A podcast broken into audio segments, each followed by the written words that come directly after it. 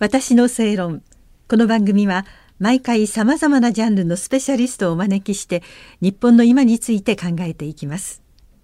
こんばんは那須恵理子です。今夜も産経新聞が出しました100年の森明治神宮物語という冊子。これを中心になってお作りになった産経新聞の社会部編集委員、えー、宇野光弘さんにお話を伺います。よろしくお願いいたします。よろしくお願いいたします。まああのすごく壮大な計画というか、はい、え自然を守ってそしてさらに文化芸術スポーツ、うん。うん、これを全部国民のためにということで作られた明治神宮外苑内苑というお話を伺いまして、はい。はい、まあ歴史があるだけにいろいろな変遷もあったということですよね、はい、え昨日が終戦記念日でしたけれども、明治神宮もかなり被害を受けた場所。そうですね、まず、えー、昭和16年のそれから12月に開戦しますよね、戦争が始まりますよね。で16年の暮れの、えー、大晦日に夜間参拝ってそれまで行われていたんですけれどもこれが早速中止になっていますね。あのいつもあの初詣で我々も、えー、まあ、コロナが来る前はあの大晦日から並んで元旦に、はい、あの、ね、初詣をするというのは、はい、特に明治神宮って日本で一番初詣の人が大変ですよ。ぐわーって列になって進まなくてレポートに行ったりしました。でしょうね。仕事柄ね、えー、それがあの戦前も恒例の光景だったんですけれどもそれがやはり戦争が始まったということで16年の大晦日は夜間参拝が中止になってしまいます、はい、あとそれから前回申し上げたその外苑にあのいろんな施設がありますけれども、えー、えー、例えば東京六大学野球のあのメイン球場になっていた神宮球場ですね、はい、これがあのやはり野球とテニスはもうとにかく適正スポーツということで非常に当局からもう睨まれてなるほど、えー、六大学野球どころでなくなってしまって、はい、六大学野球の最後の試合が戦前最後の試合が17年に行われて、うん、18年には六大学野球自体が解散命令が出てしまうんですよね。はい、であの同じ18年にですねこれもあの、えー、神宮球場の近くに明治神宮外苑競技場というのがあるんですが、はい、これ今の国立競技場ですよね。あはい、今国立の競技場そうです。この間のオリンピックのメイン、はいあの会場でしたけれどもこれが昭和31年まではつまり前回の東京五輪のちょっと前までは明治神宮の施設だったんですよね。あ国のものではなくて明治神宮の競技場だ、はい、そうだったんです。だから初期の段階でも、えー、今の国立競技場も含めた非常に大規模な外苑というのが作られていてえでその、えー、外苑競技場でもですね大正13年から毎年、うん明治天皇が、えー、勝負合憲を好まれたというのに従って国民の体育大会が開かれていたんですけれどもこれがだんだんと規模が縮小されて18年に中止になってしまいます。うん、でまあその代わりというんじゃないですけれども代わりになって言っちゃ失礼なんですが、うん、この18年の10月にちょうどおそらくこの時期にテレビでたくさん映像が流れると思うんですけれども出陣学徒壮行会大学であのこれまで出陣が免除されていた学生が、はい、もうついにも手が足りなくなって、うん、戦場に行かなければならないとそのための、えー、学徒の壮行会がこれは雨の中で銃を抱えた学生が行進するという有名な映像がありますけれども、はい、これがまさに明治神宮の外苑競技場で行われるんです。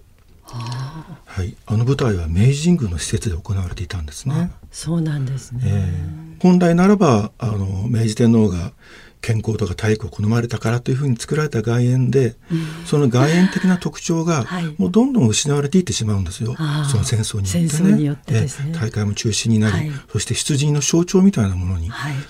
なってしまうと、うん、まあ、非常にまあ寂しいといえば寂しいね、うん、ことになってしまうんですね。はい。そしてやはりご多分に漏れず明治神宮も空襲という大きな、あの惨事に見舞われてしまうわけなんですね。焼けてしまうんですか？えあのほぼ主要施設のすべてが最終的には焼けてしまうことになります。はい、であの一番最初の被害というのが、えー、明治20年の4月の、えー、13日に始まった空襲で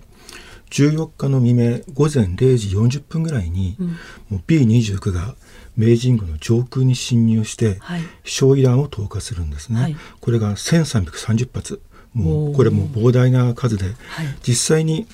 境内で拾い集めた残骸から数えたんで、うん、ほぼ正確なんですけれども。数え数えたんです。えーはい、これだけの数が降ることによって、えー、明治神宮は我々が拝む拝殿とか、はい、それからご神体がある本殿とか、はい、いわゆる主要施設がほぼ焼けてしまって、もう朝にはもう黒く焼けた柱しか立っていないというそういう惨状になってしまうんです。これってアメリカ軍に狙われて落とされた？それがですねあの当時明治神宮もそれから翌日の報道した新聞も、うん、米軍がわざと明治神宮を狙ったんだと。なぜかというと日本人の精神的な支柱をね、はい、くじくためにわざと空襲をやって負けるものかというようなそういう論調の記事がですね翌日の翌日の新聞に載ったりするんですけれども、えー、ところが、えー、米軍のその空襲の計画とそれから実際の記録を見ると明治神宮ではなくって目標としていたのは東京都北区の王子にある工場だったんですよね。それで実は飛行ルートというのも計画されていて、はい、ここを通って王子に行って帰ってきます、うん、これは渋谷を通ってないんですよ。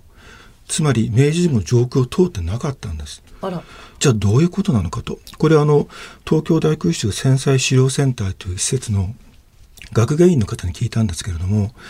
あの実際のその空襲っていうのはもう焼夷弾をどんどん投下し始めると下からどんどん煙が上がってきて視界が悪くなってくるし、うんうんはい、人的なね操縦のエラーも生じるし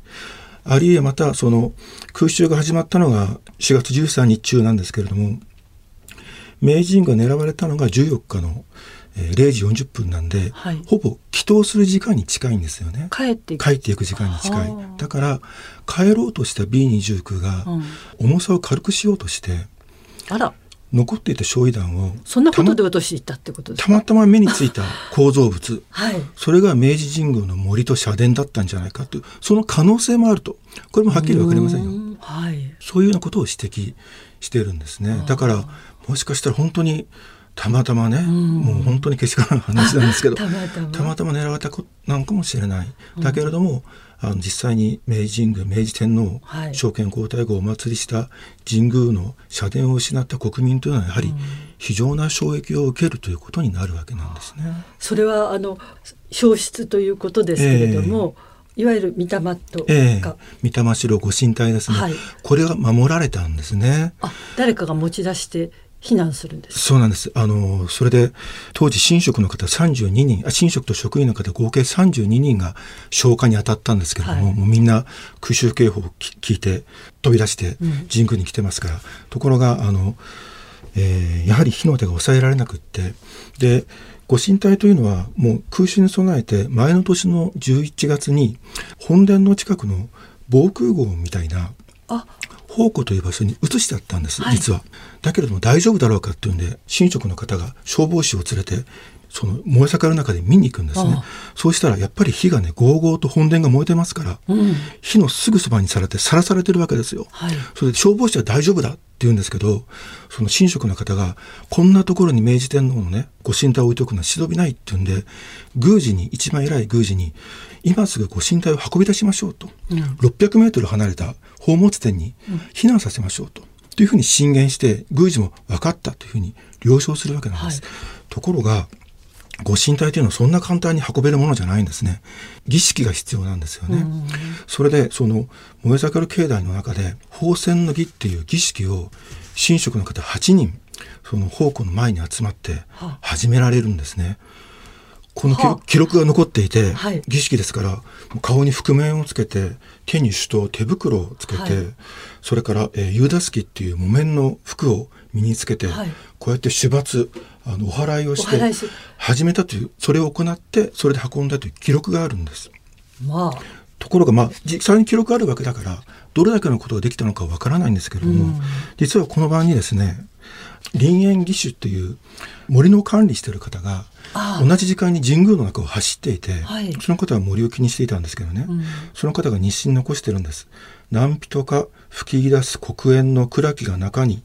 夕出すきのみほの白く浮き出して必死に物を打ち砕くがごとき音漏れ聞こゆという記録を残してるんです。つまりまあ、この記述自体ちょっと混乱してますけれども、